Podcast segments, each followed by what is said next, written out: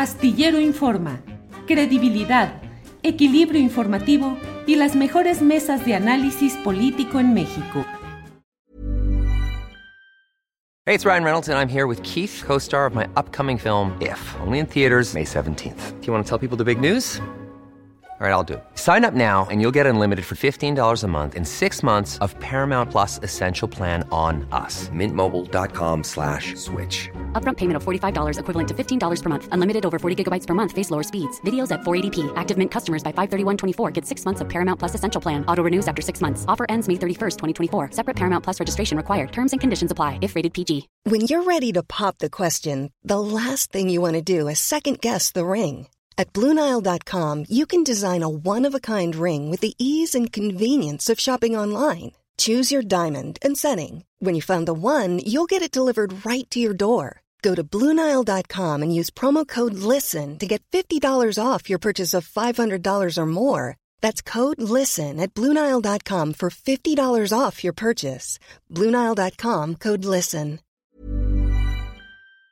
De inmediato a nuestra mesa. Déjeme poner primero que nada este viernes, ya sabe usted, la mesa, la mesa del más allá. Ya están aquí nuestros compañeros de la mesa del más allá. ¿Cómo están ustedes? Horacio Franco, buenas tardes.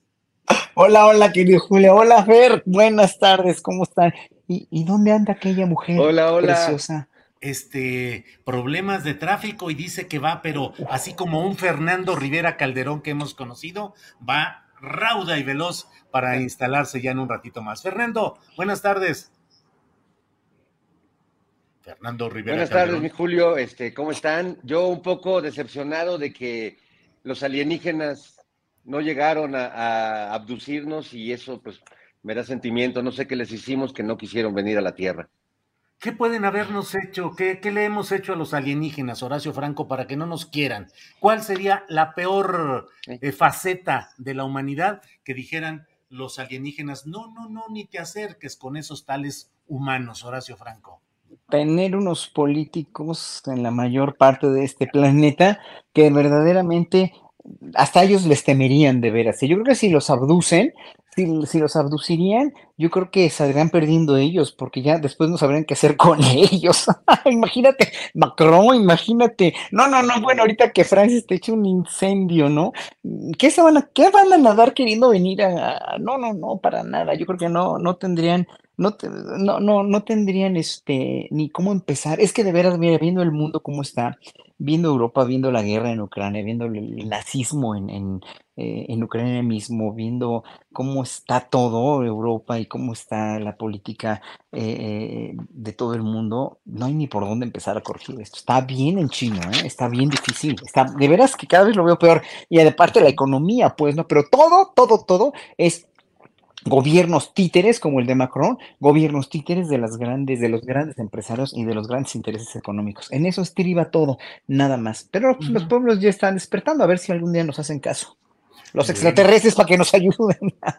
Fernando Rivera Calderón, ¿estaría usted de acuerdo en que pusiéramos en primera fila de la defensa del planeta Tierra a los principales políticos del país para decir, pues que ellos se enfrenten y a ver cómo les va con los alienígenas o a ver cómo les va a, en esa batalla intergaláctica o algo así, Fernando? Más que ponerlos como representantes de nuestra especie, Julio, yo los ofrecería como ofrenda. Como ofrenda. Sí, sí, sí, como lo hacían los aztecas, este, que, que agasajaban. De hecho, por eso se le antojó a Cortés llegar a, a Tenochtitlan, porque pues llegando a las costas de, ese viejo, ese viejo mundo, pues este, Moctezuma le mandó oro, incienso y mirra, este, y la verdad es que pues el otro quedó este, deslumbrado. Yo creo que si les mandamos a Alito, Osorio Chong, a Xochitl Galvez, a Lili Telles, a Cuadri, quizás, eh, sí. o sea, lo vean como de China, esto es lo mejor que nos pueden dar los humanos, mejor vámonos a otro planeta, ¿no? Sí, sí, sí, sí, podría suceder. Y en lugar de sacarles el corazón, que los alienígenas les sacaran la cartera o las cuentas bancarias a sus políticos, Fernando. Pues sí, o que, o que se la cuiden, ¿no? Como el presidente en aquel debate presidencial cuando Anaya pasó cerca de él, que así como que se agarró la cartera. Yo creo que si vamos a mandar estos emisarios, pues sí deberíamos este, advertirle a, nuestros eh, compatriotas, compañeros extraterrestres, compañeros de galaxia, que este, pues tengan cuidado con sus carteras intergalácticas.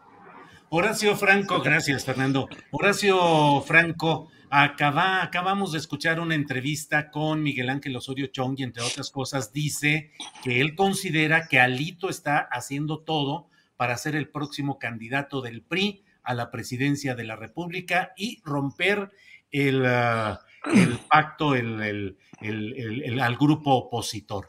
¿Cómo, ¿Cómo sería México con una candidatura de Alito Moreno para presidente de la República? ¿Cómo te la imaginas? Mira, yo primero agradezco, agradezco mucho que, que, este, que ahorita Alito Moreno tenga las riendas, porque verdaderamente pues va a hundir más al PRI, o sea, ya más no se puede hundir.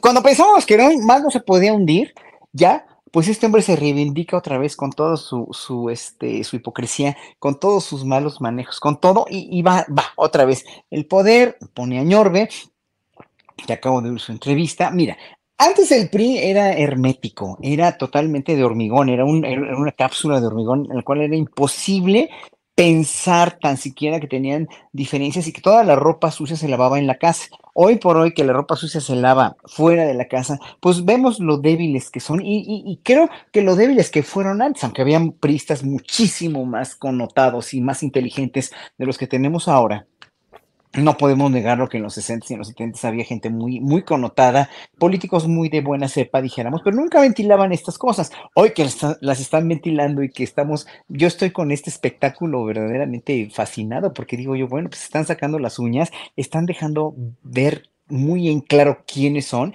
Y finalmente lo que va a pasar es que, pues obviamente Alito va a acabar hundiendo ese partido, pues ya lo dijo Osorio Chávez, ¿no? Ya lo estaba hundiendo y ahora sí que pues le, va a costar todavía más y más y más y más y más votos y, y, más pérdidas, ¿no? Pues ahora sí que qué bueno. Me alegro muchísimo que Alito sea el PRI, porque pues si es lo que quiere representar un partido, que es lo que quieren para ese partido, pues se lo merecen y se lo han merecido siempre. Nomás que antes no dejaban verlo y hoy sí lo dejan ver ya después de tanto daño inmenso que le hicieron al país, pues ahí está el PRI, perfectamente bien colocado, bien posicionado, bravo, que Alito sea el candidato a la presidencia que seguramente no va a ganar, a menos que tramen un mega fraude, pero mira, ya el pueblo no está, ya no está para eso, ¿eh? incluso, incluso creo que hasta los panistas les erizarían los pelos a todos los panistas tener un presidente como Alito o, postular un candidato como Alito Moreno, que los traicionó a los mismos panistas, pues no, no, no, amigo, no se hable más, qué bueno, mira, me alegro tanto, estoy tan feliz que un partido que él hizo tanto daño a México ya se esté desmoronando que pues ahora sí que, que vengan más alitos, hombre. más alitos. Sí, yo, creo que ahí lo que, perdón, lo que le faltó decir a, a Osorio Chong es que Alito va a ser el próximo candidato que pierda la presidencia de México, este, representando al PRI, este, porque ya, ya va a ser una bonita colección de candidatos perdedores desde Francisco Labastida Ochoa. Así es, Fernando Rivera. Ahora, ¿te sumas tú como sector social, manifiestas tu respaldo desde el sector monocordio para esa candidatura de Alito Moreno? Como Horacio Franco, ¿te emociona la posibilidad de que vaya esa ruta de declive, Fernando? Sí, cómo no, yo también soy Team Alito, Alitover, este, totalmente, sobre todo, mira, después de escuchar a este señor Manuel Añorbe, que ah, resulta que es que fue casi amigo de Lucio Cabañas, Julio, lo hice, estaba casi en la guerrilla al mismo tiempo que, en el partido oficial. No, bueno, un personajazo, me, encantó. Yo creo que esa, esa mancuerna es una mancuerna eh, no ganadora, pero me encanta que estén encabezando al PRI y, haciendo o terminando de hacer lo que hicimos también, eh, pues, millones de mexicanos con nuestro voto hace algunos años. Bien. Em, Horacio, eh, hoy ha habido una frase del presidente de la República que ha generado mucha polémica y mucho análisis. Dice, le responde al secretario de Estado Blinken de Estados Unidos, le dice que no es cierto, que en México no hay regiones o zonas que estén en poder o bajo control del crimen organizado. Yo ya he expresado mi punto de vista en la primera parte del programa, señalando que desde mi punto de vista sí existen regiones donde hay una clara y fuerte presencia de control eh, social y político de estos grupos. Pero ¿qué opinas, Horacio? ¿Hay regiones de México donde lo que domina, donde el poder lo ejerce el crimen organizado? Mira, no lo sé porque no vivo ahí y lo que sí sé es que dejaron tan hecho un desastre los gobiernos anteriores, pues desde Calderón con la guerra contra el narco y todos los las masacres que hubo y todo el empoderamiento del narco en un narcogobierno, eh, en dos narcogobiernos como los anteriores, eh, obviamente no se van a eliminar así por, por, por default, así por, por, por como si los abducieran los extraterrestres. No, eso no va a pasar la costumbre se quedó, el derecho de piso sigue habiendo incluso aquí, lo sé, en, algunos lugares de la Ciudad de México, el cobro de derecho de piso. O sea, el crimen organizado ha estado coludido con autoridades, con policías, con ejército, etcétera. Y eso ya lo sabemos, ya lo estuvimos viendo con Ayotzinapa. O sea, como ciudadanos, no nos, no, o sea, no quitamos ese dedo del renglón, ese punto de vista crítico. Ahora, como un presidente que dice, que, trata, está tratando de que esto cambie y que trata por todos los medios de, hacer que esto funcione un poco mejor, pues le está costando mucho trabajo y por eso la seguridad, aunque sí ha habido una disminución de, muchas cosas, sustancial de coches, por ejemplo, de robo de coches o lo que, lo que enuncian en cada, en cada este, informe que dan, de secuestros mucho también, pero pues ahora sí que el crimen organizado es una infraestructura económica muy próspera, es una infraestructura económica de la cual sobrevive mucha gente y de la cual finalmente está, eh, eh, eh, no es como por ejemplo el huachicol, que el huachicol era una cosa mucho más eh, localizada y mucho más este, enquistada en una, en una institución como Pemex. Aquí el crimen organizado incluye muchísimas cosas, el narcotráfico, pues estoy hablando del narcotráfico, incluye muchísimos rubros de muchos tipos de droga, de muchos clientes, de, mucha, de, mucha, de muchas conexiones internacionales con mafias de todo el mundo y obviamente no lo van a, no lo van a estar acabando tan fácil porque también obviamente no hay una, una razón práctica de que en Estados Unidos se acabe. ¿Por qué? Porque esa razón práctica se llaman armas y se llama la clientela de los y, la misma la misma el mismo crimen organizado norteamericano que consta de ya sabemos quiénes, ¿no? De de, de, de, de, los que distribuyen las drogas de la misma DEA que ha estado tan cuestionada, bla bla bla. Entonces, que que o sea, no eh, obviamente el presidente trata por todos los medios de, de, de, vislumbrar una salida y lo, lo, entiendo y lo justifico, lo, lo, lo, sabemos, sí, pero el crimen, para erradicar al 100% el crimen organizado, hace falta no nada más una, una, una limpieza ni un mátalos en caliente, como él bien lo dice, sino un, proceso social, un proceso educativo, un proceso primero social, luego educativo, luego hasta político, ¿no? Cultural y todo, para que todo este, este, este proceso tan doloroso que hemos tenido por el empoderamiento del narco se vaya disminuyendo poco a poco, porque de tajo no lo van a poder hacer nunca. Nada más. Eso es bien Fernando, ¿crees que ese mm, proceso de educación y de apoyo social para tratar de erradicar las causas del crimen organizado de estos grupos ha ido corriendo a la par afortunada y adecuadamente para realmente combatir este fenómeno del crimen organizado o que va muy rezagada esa estrategia y lo que sigue dominando es ese poder del narcotráfico en algunas regiones del país. Es que no, no sabría decirte en comparación con qué.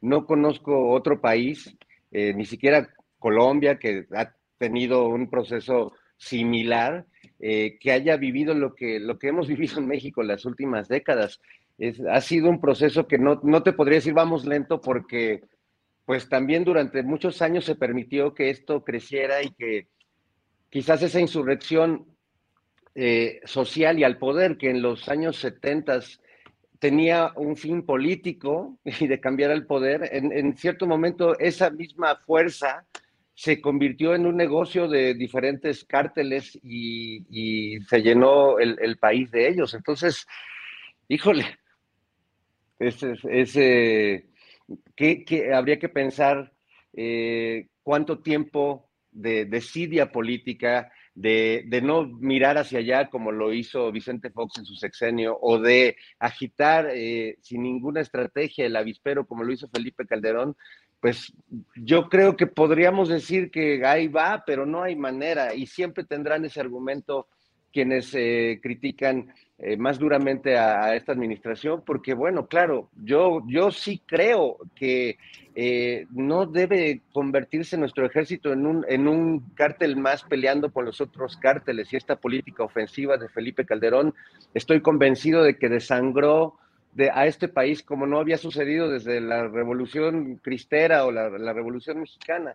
Eh, entonces, bueno, pues sí, creo que quizás el camino es correcto o algunas de las medidas que se están tomando en este gobierno son correctas, pero que erradicar esta violencia, así como quisiéramos la mayoría, que sea en un sexenio o en dos años o en diez años, pues bueno, simplemente recordemos cuántos años venimos arrastrando este problema sin querer mirarlo, ¿no? Hasta que te asesinan a, un familiar o, ya no la cuentas tú mismo, ¿no? O terminas desaparecido o, en algún tiempo en una de estas fosas clandestinas que, llenaron el país. Es, un poco de eso, Julio, no, no tendría punto de comparación. Bien, Fernando. Eh, Horacio, eh, otro punto polémico ha sido el, el planteamiento del propio presidente de la República respecto a Donald Trump. Lo ha equiparado o ha eh, referenciado el hecho de lo que está pasando en Estados Unidos con Donald Trump con su propio proceso de desafuero. ¿Encuentras similitud en esos episodios históricos, Horacio? Yo creo que no tuvo nada que ver, ¿eh? Yo creo que fue una referencia totalmente banal, casi fútil, ¿no? no pero, pero pues, pues lo, dijo como, como una referencia nada más. No adentró más, yo creo que no, no, este, no defendió a Trump para nada, ¿no? Hoy, hoy incluso dijo algo de Trump eh, en un momento dado en la mañanera donde sí lo ponderó como un presidente muy difícil por lo del muro, ¿no? O sea, mm, no creo que... Eh, yo, creo que el presidente sabe muy bien políticamente hasta dónde llegar con esos comentarios. Y todos los comentarios que ha hecho últimamente sobre los secretarios de Estado, sobre, sobre el, este, el gabinete, como el, el, el este, este, diminutivo que puso el buró, el, no, no el buró, era, departamento del Departamento de Estado. El departamento y todo lo hace de, una manera contra los senadores este, republicanos también. Sabe perfectamente qué está haciendo y sabe perfectamente. No, no da paso sin guarache este señor. En verdad, cada vez lo admiro más porque, en serio, no está poniéndose la soga al cuello ni está eh, escupiendo para arriba con esas declaraciones. Sabe muy bien lo que dice y precisamente no pone en riesgo la relación binacional porque hasta ahorita siempre ha sido muy respetuoso con la gente con la que tiene que ser respetuoso. Y, sí, y, y, y, finalmente, pues aunque Kenny López Rabadán se enojó mucho con Héctor Vasconcelos y le, le, le, le, dijo que cómo era posible que, que, él sí se metía en política exterior de Estados Unidos, pues no, en la política interior de Estados Unidos no se mete, perdón, López Obrador no se mete, y finalmente está lo único que está haciendo al declarar estas cosas es estar defendiendo la soberanía nacional de México porque sí se está viendo muy afectada. Se está viendo afectada por, eh, por extranjeros, por todos estos que mencioné, ¿no? Como por Lorenzo Córdoba, que ahorita está verdaderamente pues echando tiros con esta este golpe de Estado que quiere dar, ¿no? Esta, esta cuestión de que, es aberrante, que es verdad, ya me parece tan decadente y tan, tan, tan fuera de lugar, ya se va, pues que se vaya dignamente. No, lo bueno es que la historia, que, que ahorita la historia, así, la historia se asimila mucho más rápido gracias a las redes sociales, gracias a, a, toda la información ultra mega rápida que hay que le tiene que llegar a más gente, obviamente, este tipo de información, porque los medios convencionales pues no les llega, pero ya pronto va a, o sea, ya la historia, la historia está juzgando rapidísimamente a toda esta camarilla del INE que en verdad eh, eh, pues ha, representado un papel muy indigno porque pues porque quiso, ser parte política y no quiso ser juez. Bien, Horacio. Eh, Fernando, mm, ¿qué pensar de esta gira? El presidente de la República hoy en la conferencia mañana de prensa dijo que era una gira de turismo político derechoso y facho. Eh, ¿Cómo ves esta gira de última, ya de despedida de, del, consejero presidente del INE, Lorenzo Córdoba, que ha ido a lugares realmente contrarios al interés de México, entre otros, ni más ni menos que con Luis Almagro a la Organización de Estados Americanos. ¿Cómo ves a este viajero internacional, Fernando?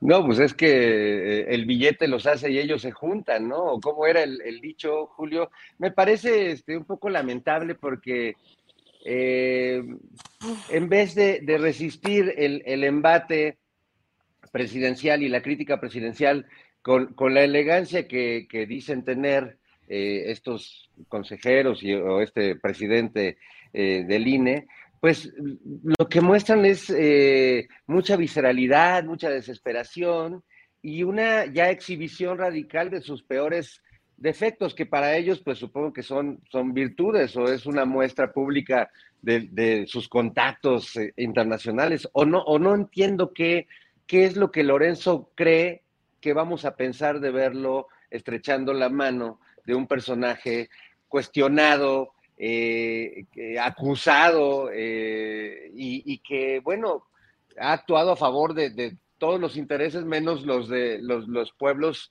eh, que dice representar. Entonces, bueno, a mí me parece muy lamentable no solo esta gira del adiós, que espero que lo fuera eh, de, de, verdad, porque, bueno, siempre será ahí un, un alfil, ¿no? Para la, para la oposición, para la derecha, para pues sobre todo para quienes tienen como, como religión el dinero, el poderoso caballero don dinero al que le cantaba Quevedo, y que en estos tiempos de, de, no sé si ya estamos en cuaresma, Julio, tú, tú que sabes de eso, ya estamos oficialmente, pero... Eh, no sé, sí, ya estamos, sí, ya sí, estamos. Sí. Pues ya bueno, cada viernes debería... come pescado.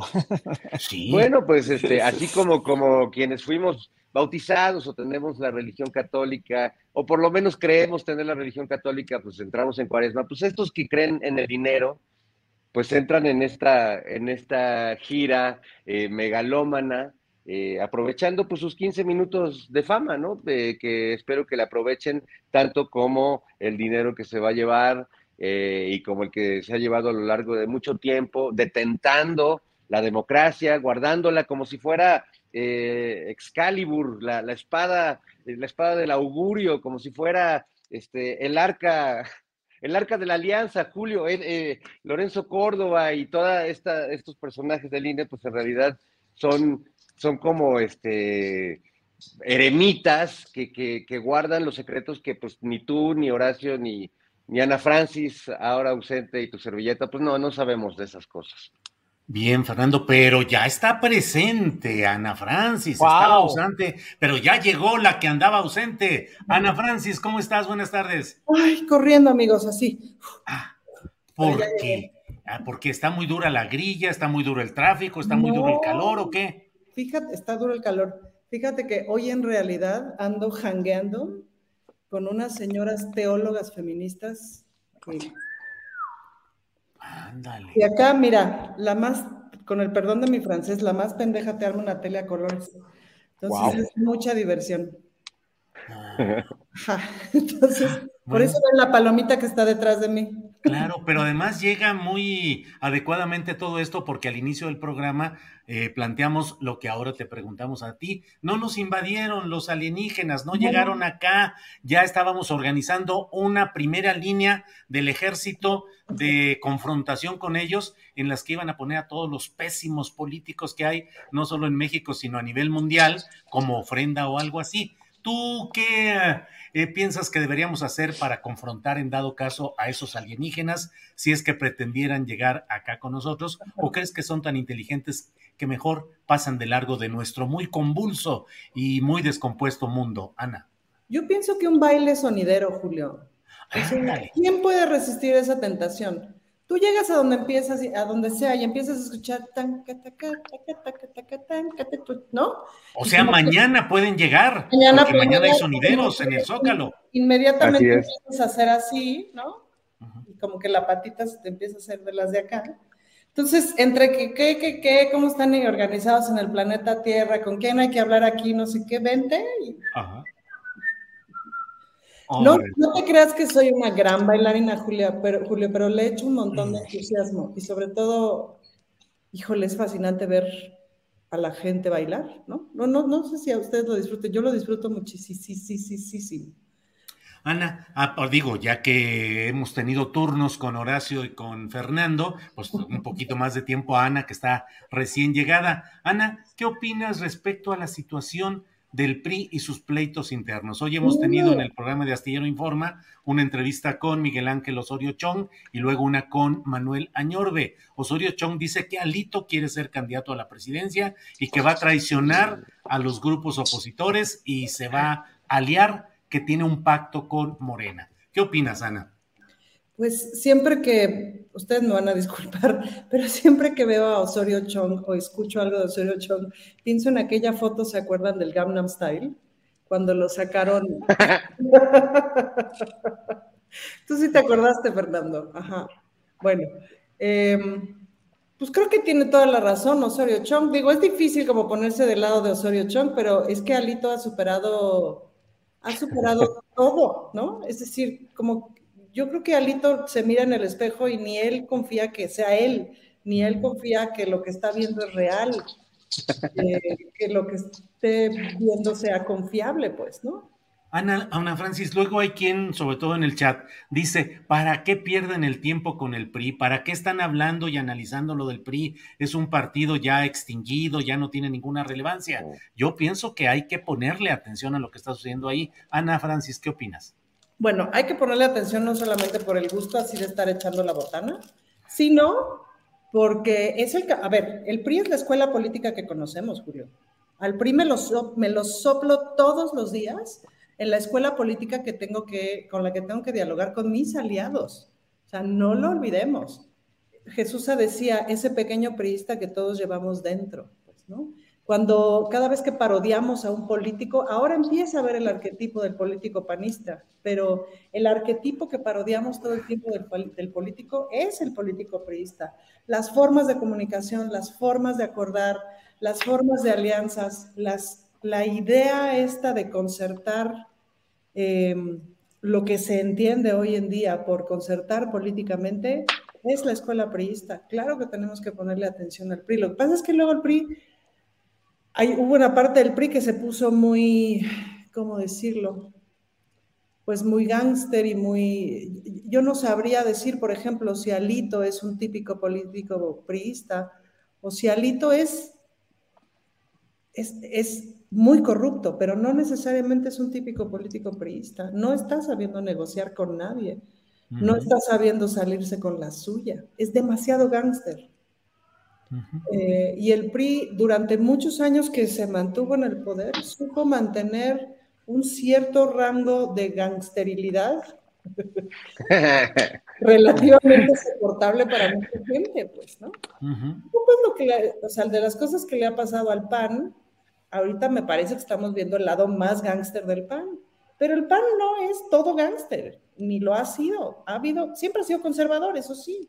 Ya conservador más gángster es un poquito insostenible, pero, pero el lado gángster, em, la exacerbación de, los, de lo gángster, ahí es donde como que te vota, ¿no? ¿En Morena también hay un lado gángster? Yo pienso que claro que hay un lado gángster en Morena, en Morena no necesariamente es el lado dominante de ninguna manera, sino es, son huevecillos de serpiente eh, del lado gángster, claro. Pero es que el lado gángster, Julio, es cómo entendemos que es la política. Eso es el lado gángster. O sea, hay que reentender lo que es la política. Ahora sí, como dice mi cabecita de algodón, el noble oficio de hacer política no es lo que hacen muchos políticos. Me queda claro que lo que hacen muchos políticos, sobre todo los liderazgos, a veces eh, tienen que elegir entre inconvenientes, como dice el propio presidente, ¿no? Pero hay una parte que no, señor, que no, señor, que eso es prismo puro, que se puede poner demasiado gángster. Bien, Ana Francis. Horacio Franco, el 18 de marzo el presidente de la República dio un discurso en el cual evocó el pasaje histórico de la sucesión presidencial de 1940, en la cual el presidente Cárdenas del Río eh, optó o impulsó o toleró eh, la candidatura de Manuel Ávila Camacho de la derecha y no la del general Francisco J. Mujica de la izquierda radical.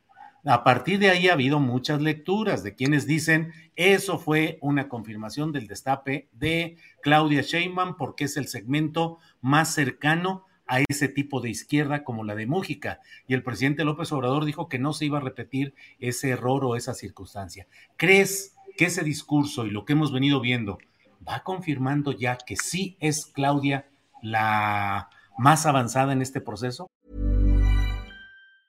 It's that time of the year. Your vacation is coming up.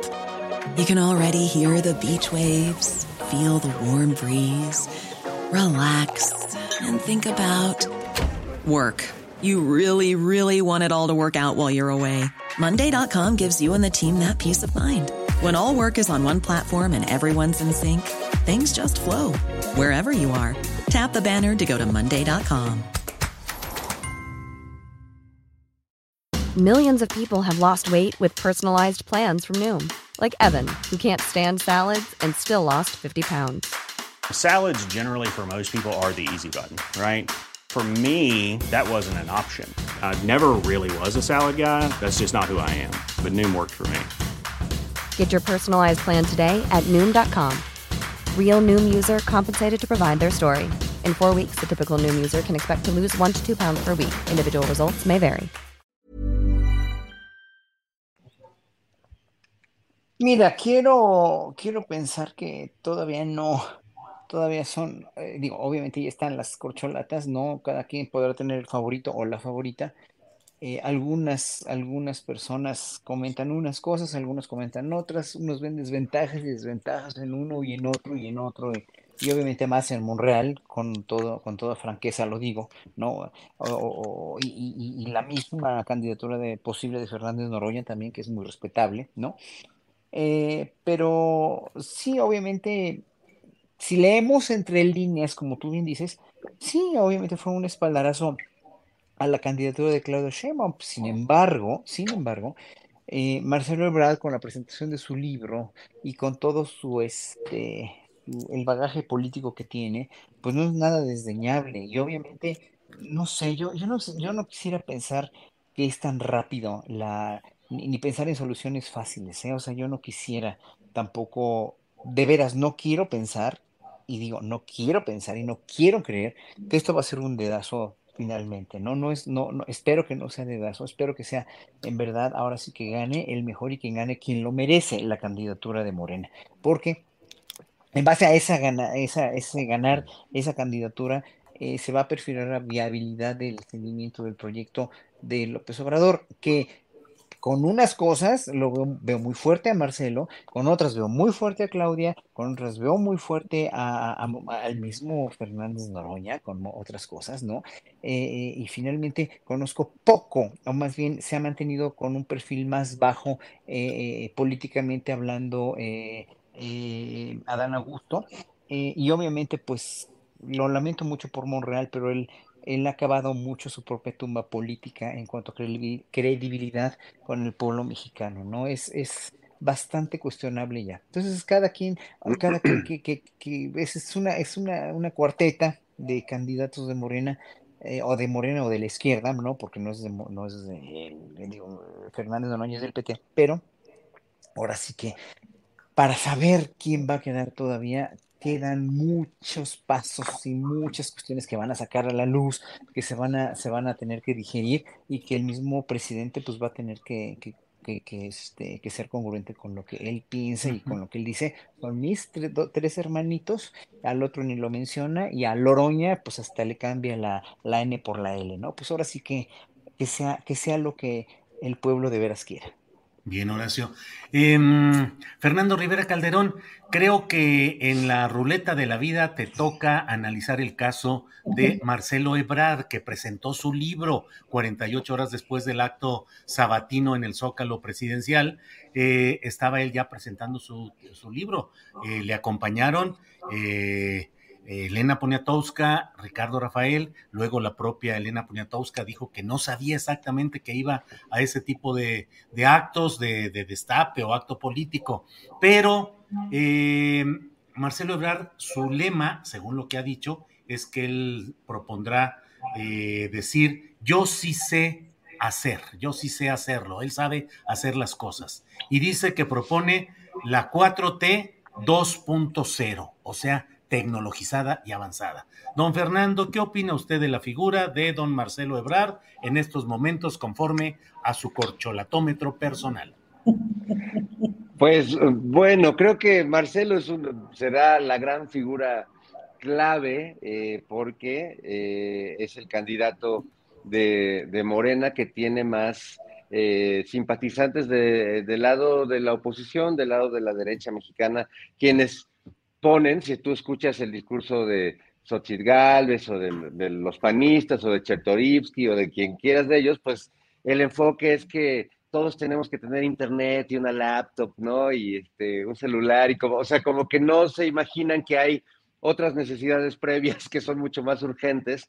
Entonces, bueno, pues es hasta donde alcanzan a ver la realidad y lo que creen que necesita la gente, ¿no? Eh, entonces creo que Marcelo en ese sentido, pues le cae muy bien a muchos y les parecería el candidato ideal, más allá de lo que diga el presidente y de, sobre todo de lo que digan, pues, la, gente, las, las diversas encuestas, la percepción de quienes vamos a votar, que creo que, pues, muchos tenemos claro hacia dónde, hacia dónde nos queremos dirigir. Este, por otro lado, sí creo que, bueno, pues eh, hay, hay, dos, tres cosas de, Marcelo que sí me parecen extrañas. Bueno, la, presentación de su libro, pero sobre todo que su eslogan nos remita tanto, porque yo no sé si cree que ya se nos olvidó, pero pues acuérdate que el eslogan de campaña de Ernesto Cedillo cuando iba a ser presidente, pues es que yo sí sé cómo hacerlo, ¿no? O él sí sabe cómo hacerlo. No lo decía en primera persona, lo decían los demás. Él sabe cómo hacerlo. Y, y dijo, y vaya que no supo cómo hacerlo, ¿no? Entonces creo que no es una buena referencia este, pues como que a lo mejor sus publicistas son muy, muy jóvenes y ya pues no, no tienen esos referentes, pero pues me parece pésimo.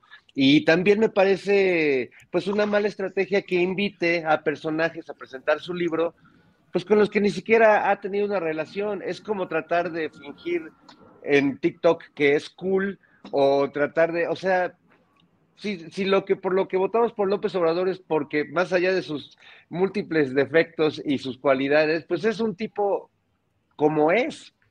Se, atreve a decir vistes y dijiste, aunque se enoje la RAE, ¿no? Y Loret de Mola. Eh, es decir, no, no queremos otros simuladores del gobierno. También, digo, eh, Claudia también tiene sus cositas como este, irse eh, a, anunciar su boda con Marta de baile y cosas así, pero bueno, son concesiones a ese sector, pues que, que, le interesa las bodas y le interesa que, la, gente tenga internet este, y que le interesa que todos tengan paneles solares y mm. que haya energía eólica, ¿no? Y, y que pues como que su idea de la realidad urgente del país, pues la verdad no conecta con la realidad urgente del país y pues bueno, eso es, es lo que pienso, Julio.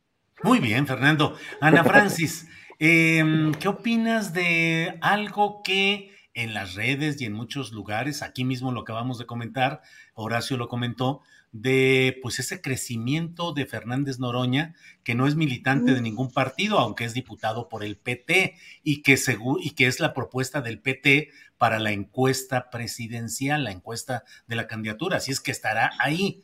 ¿Cómo ves ese crecimiento? Suele decir Fernández Noroña, de a poquito a poquito me los voy a chingar. Y bien o mal va avanzando, bien o mal va avanzando eh, en, la, en, las mediciones de las encuestas. ¿Ves una probabilidad real de que Fernández Noroña pudiera ser candidato de la izquierda electoral del movimiento de la 4T, Ana? No, honestamente no lo veo, Julio pero lo que sí veo es como, es un político que ha ido tomando muchísima fuerza, además una fuerza me parece muy merecida. Lo que pasa es que no lo veo en el Poder Ejecutivo, no sé si me explico, es decir, se necesitan unas ciertas características para el Poder Ejecutivo y unas otras me parece para el Poder Legislativo y yo creo que Noroña ha hecho un gran papel en el Poder Legislativo. Eh, pero para el Ejecutivo lo veo muy teórico, no sé si me explico. Lo veo muy orador para el Poder Ejecutivo, muy, muy solamente orador de pronto para el Poder Ejecutivo. Em, estoy tratando, o sea, estoy como tratando de esquematizar el, el tipo de personaje que yo veo, claro, no lo conozco, lo conozco lo mismo que lo conoce todo mundo, es decir, por lo que hace su trabajo, por las redes sociales, etcétera, porque es un gran orador y es un gran explicador político. Em, pero también es cierto, Julio, que tiene un lado pues, bronco y machín. Eh, entonces ahí yo sí siento profunda distancia y me desconecto, aunque me divierte mucho, me desconecto.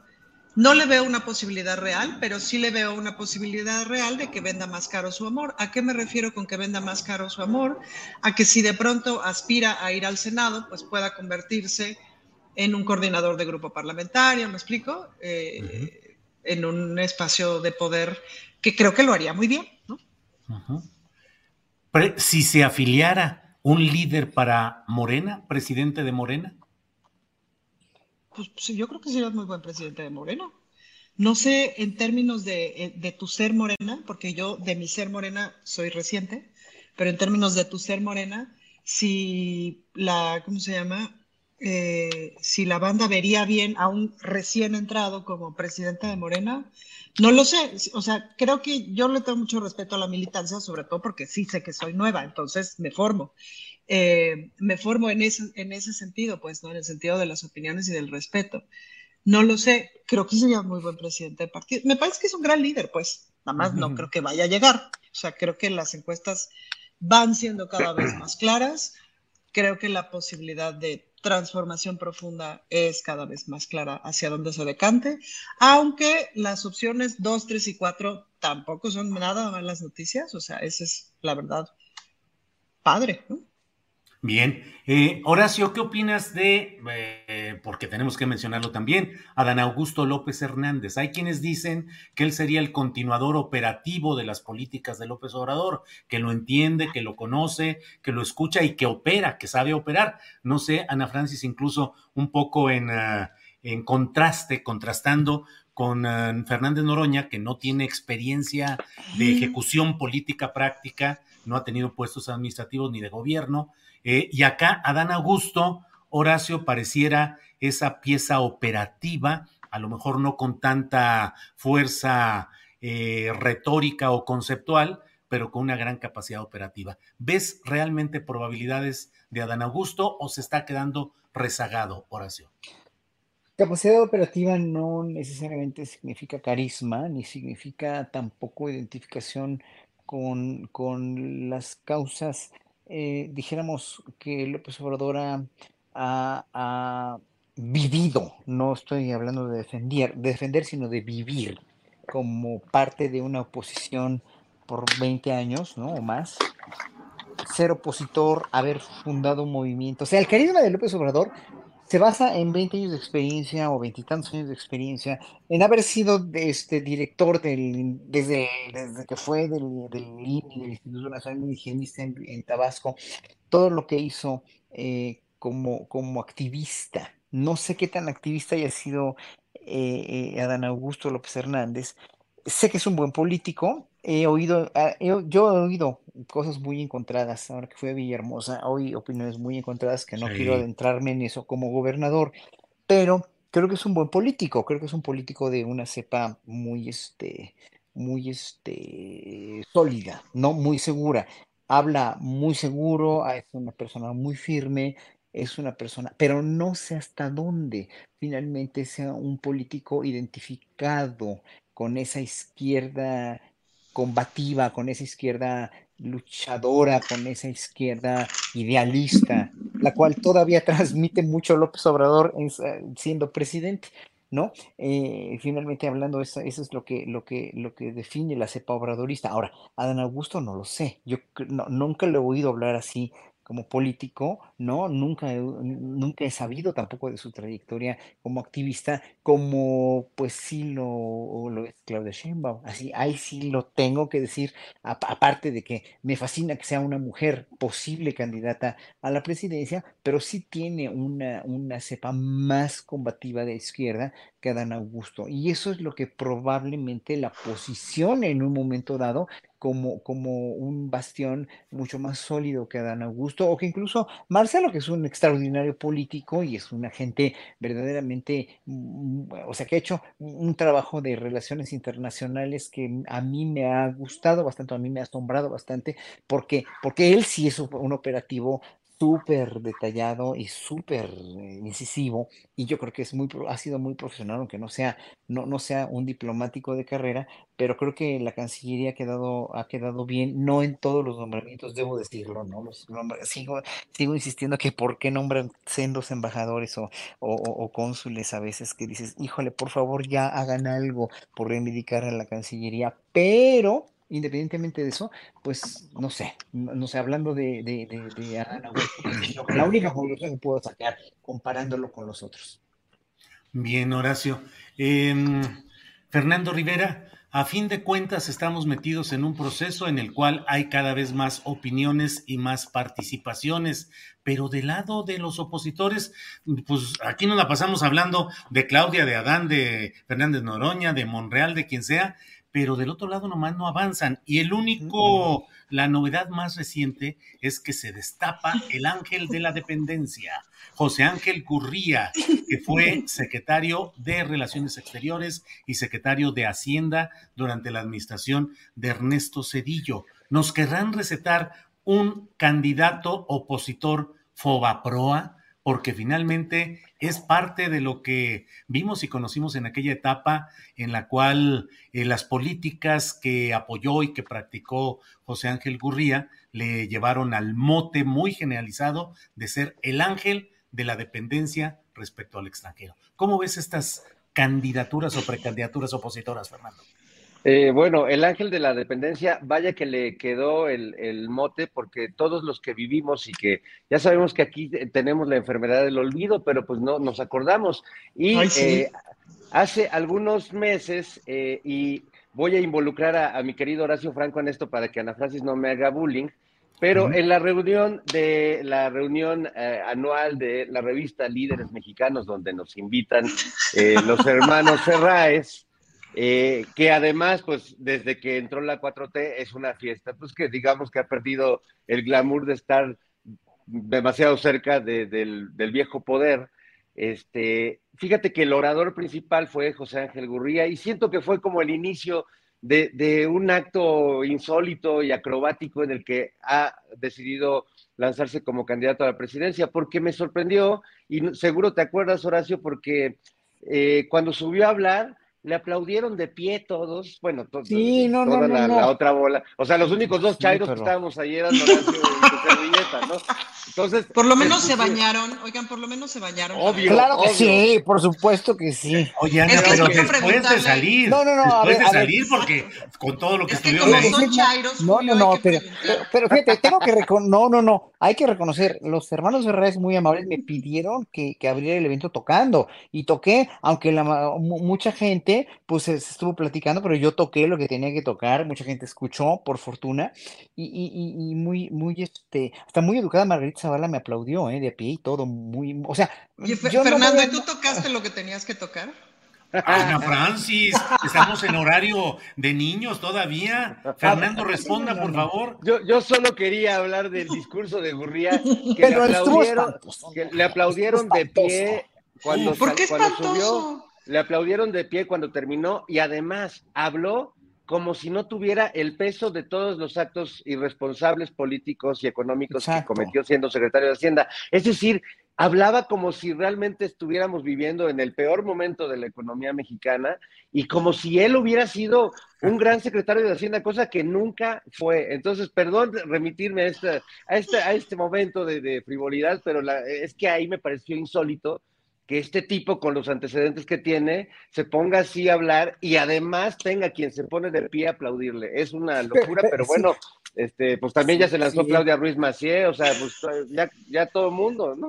Pero ¿te acuerdas, Fernando, en lo que estribó el discurso, que fue cuando a mí se me vino la quijada al piso, los ojos se me saltaron así, eh, cuando dijo que México sí era el país chiquito, así lo dijo SIC, Así con esas palabras, México es el país chiquito en el Tratado de Libre Comercio y debemos, debemos, o sea, o sea, debemos acostumbrar o debemos aclimatarnos a lo que los países grandes, ¿no? Que son Estados Unidos y Canadá, digan, porque México es el país pequeño, o sea, e, en ese sentido, pues el entreguismo al 100%, yo no pude creer que un mexicano político que había, que había ostentado un cargo tan importante hablara así, pues, ¿no? Ahí, ahí está donde, o sea, porque él dijo, pues sí, México, en otras palabras, México tiene que seguir siendo el patio trasero de Estados Unidos.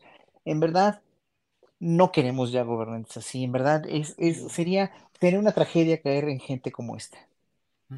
Eh, Ana Francis, eh, em, yo entrevisté en noviembre del año pasado a Carlos Alasraqui y lo apremié, estuve insistiéndole, dime quién puede ganarle a Morena en 2024.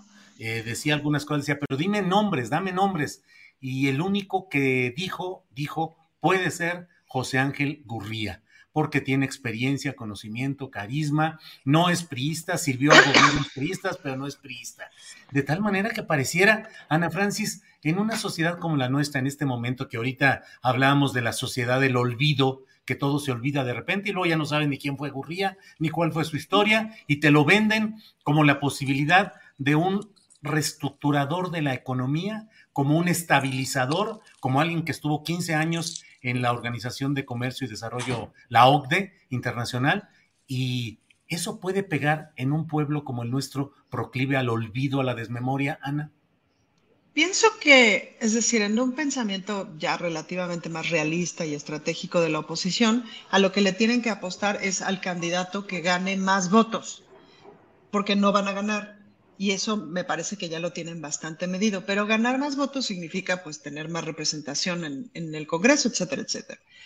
Eh, y esos más votos, eh, hay una parte que está anclada en, sin duda, en las élites, en la clase alta, y hay una parte que está anclada en cierta parte de la clase media, y que está muy anclada justamente a este discurso de la economía como debe de ser y la economía como la lleva eh, la cuarta transformación. Em, y que sí, está muy anclada pues a esta idea de economía, Julio, a esta idea de economía de mirar al norte, a esta idea de economía de no hacer enojar a Estados Unidos porque de alguna o de otra manera queremos ser un cachito de Estados Unidos o queremos ser un cachito de Europa o queremos ser de alguna manera un cachito del norte, es este México white chican, es esta que vota y que vota con todo su derecho, y me parece que le están apostando, o sea, que puede ser un candidato que apele justamente a esta idea de eh, buena economía. Bien. O sea, me parece que hay cero carisma, que hay cero conexión con la gente. Si ahorita este, le pones la fotografía de ese señor a 25 personas que te encuentres en la calle, dudo que alguna lo reconozca y que alguna conozca su nombre, ¿no? Eh, pero me parece que van a apelar justamente a este otro sector que sigue anclado a esta idea muy colonial, muy del norte, muy convencional de lo que debe ser la economía y de lo que debe de ser la política. Bien, bien, Ana Francis. Horacio, em, estamos ya en la parte final de antes de despedir para Canal 22, así es que nos toca postrecito, Horacio Franco. No, pues qué, qué más postrecito, híjole, es que los tiempos, yo nada más quiero comentar un poco sobre lo de Francia porque me sigue pareciendo muy interesante que ahora también ha contaminado, no contaminado, sino contagiado de ese entusiasmo de, de rebelión popular. Alemania también, ¿no? Y esta noticia eh, me parece como que una llamada de alerta al mundo porque los pueblos ya no se dejan, es decir, eh, por muy eh, apoyado que haya sido en un momento dado Macron, estas decisiones de afectar al pueblo en favor de la guerra, porque en eso se iba el enojo del pueblo europeo. Ni se chupan el dedo tampoco, pero pues les llega el agua al cuello y toda la manipulación de las cadenas comerciales y de la televisión de derecha, pues se les va cuando dicen, no, pues la edad de jubilación va a disminuir, no va a aumentar, perdón, no, no va, ya no va a ser como era, ¿no? Y, esto es un decreto presidencial únicamente sin haber consultado a las cámaras, el pueblo se levanta y con toda la razón. Entonces, esta es una llamada de, de, atención para todos los, los, gobernantes que en verdad este, quieren pasarse de listos y sobre todo cuando las derechas, como en este caso la derecha europea, lo único que ha hecho es cada vez empobrecer más y más y más a, los ciudadanos, a la calidad de vida que digo, era muy alta obviamente, que no había esta, estos eh, extremas pobrezas que hay, pero que en un momento dado, cuando llegaron más y más inmigrantes a querer eh, obviamente sobrevivir dignamente de un sueldo y, y empezaron los europeos y las derechas europeas a poner un freno de una manera bastante esquizofrénica que hizo crecer a las derechas, ¿no? Hace unos cuantos años. Obviamente todo esto está dando unos resultados verdaderamente siniestros y maquiavélicos, ¿no? Qué bueno, qué bueno que, que, que, está pasando esto y que sea una elección para las derechas del mundo y para que vean que el neoliberalismo sí en verdad no sirvió para nada. Bien, gracias. Fernando Rivera Calderón, postrecito, por favor. Pues yo sí, invitarlos literalmente al bailongo. Mañana va a ser una noche muy especial en el centro histórico e histérico de la Ciudad de México, la noche de primavera.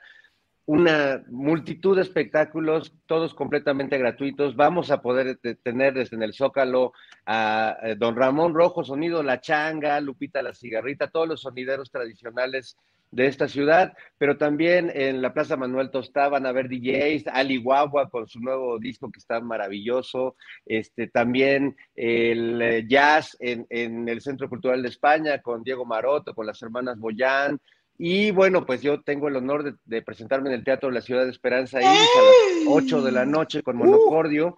Los boletos se van a eh, entregar en las taquillas del teatro entre las 5 de la tarde y las 7 de la noche y creo que vale mucho la pena tomar nuestra principal red social que es la calle, recuperar el espacio, la fiesta, el baile, también creo que son actos de resistencia, también son actos políticos. No, no dejemos de disfrutar nuestra ciudad y, a los artistas que conforman la gran diversidad de lo que somos. Muy bien, pues por ahí va a andar eh, el equipo de reporteros, nuestro equipo pequeño pero muy activo. Va a estar Alex Fernanda y va a estar Juan Manuel Ramírez haciendo la cobertura de los sonideros, los sonideros en el Zócalo y haremos un especial eh, muy movido, obviamente muy bailado y muy musicalizado. Bueno, Ana Francis, postrecito. ¿Tú le bailas, Julio? ¿Perdón? ¿Tú bailas? Mal, muy mal, pero con mucho entusiasmo, que es lo principal. Eres de los míos, Julio. pues nada, invitarles a la noche de primavera a la Ciudad de México, porque más el clima está espectacular. Eh, las, ¿cómo se llaman? Las jacarandas ya están floreando. Todo es, es una época muy bonita de la Ciudad de México. Así que, pues, láncense para el Zócalo que se va a poner requete bien. Se va a poner muy sabroso. Bueno, pues eh, con esta parte llegamos al final de nuestra transmisión para Canal 22. Gracias, Canal 22. Hasta aquí llega la mesa del más allá. Bueno, y pues nos quedamos ya nosotros con nuestra parte aquí. Eh, ¿Algo que agregar, Horacio, Fernando, Ana Francis? Yo sí creo que sí quiero agregar una cosa, fíjate. Que me quedé pensando con el asunto de las candidaturas y tal que hay una cosa que, que tiene el presidente López Obrador y que creo que ya no deberíamos de permitirnos como país no tener a líderes así, que es mística. ¿A qué me refiero con mística? Eh, mística de servicio, que es convicción, convicción en lo que está haciendo, convicción de de veras, no siempre eh, le atina, o sea, no siempre hace lo mejor, pero seguro que está haciendo eh, que está siendo muy congruente con quien es esto que decía Fernando de no es sorpresa, es decir, justo nos cae bien Andrés Manuel por quien es.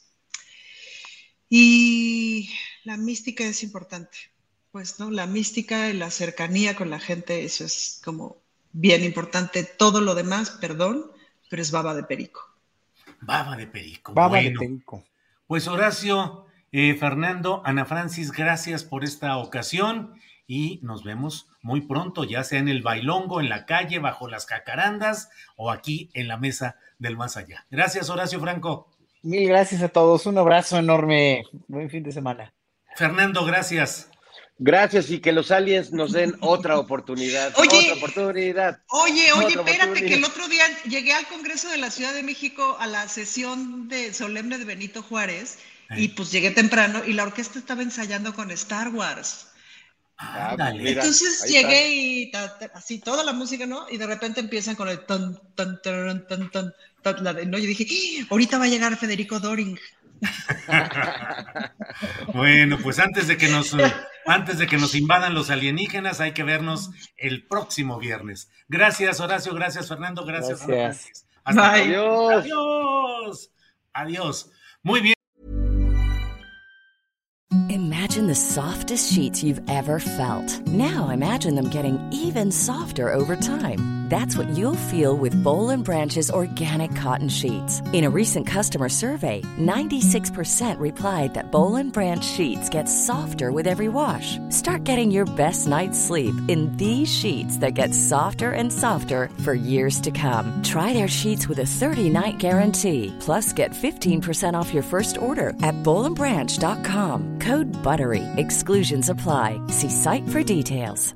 Hey, it's Paige DeSorbo from Giggly Squad. High quality fashion without the price tag. Say hello to Quince. I'm snagging high-end essentials like cozy cashmere sweaters, sleek leather jackets, fine jewelry, and so much more. With Quince being 50 to 80% less than similar brands.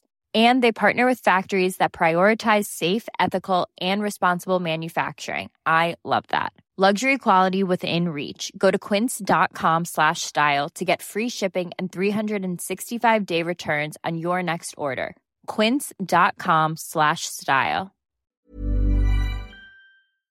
Para que te enteres del próximo noticiero, suscríbete y dale follow en Apple, Spotify, Amazon Music, Google o donde sea que escuches podcast. Te invitamos a visitar nuestra página julioastillero.com.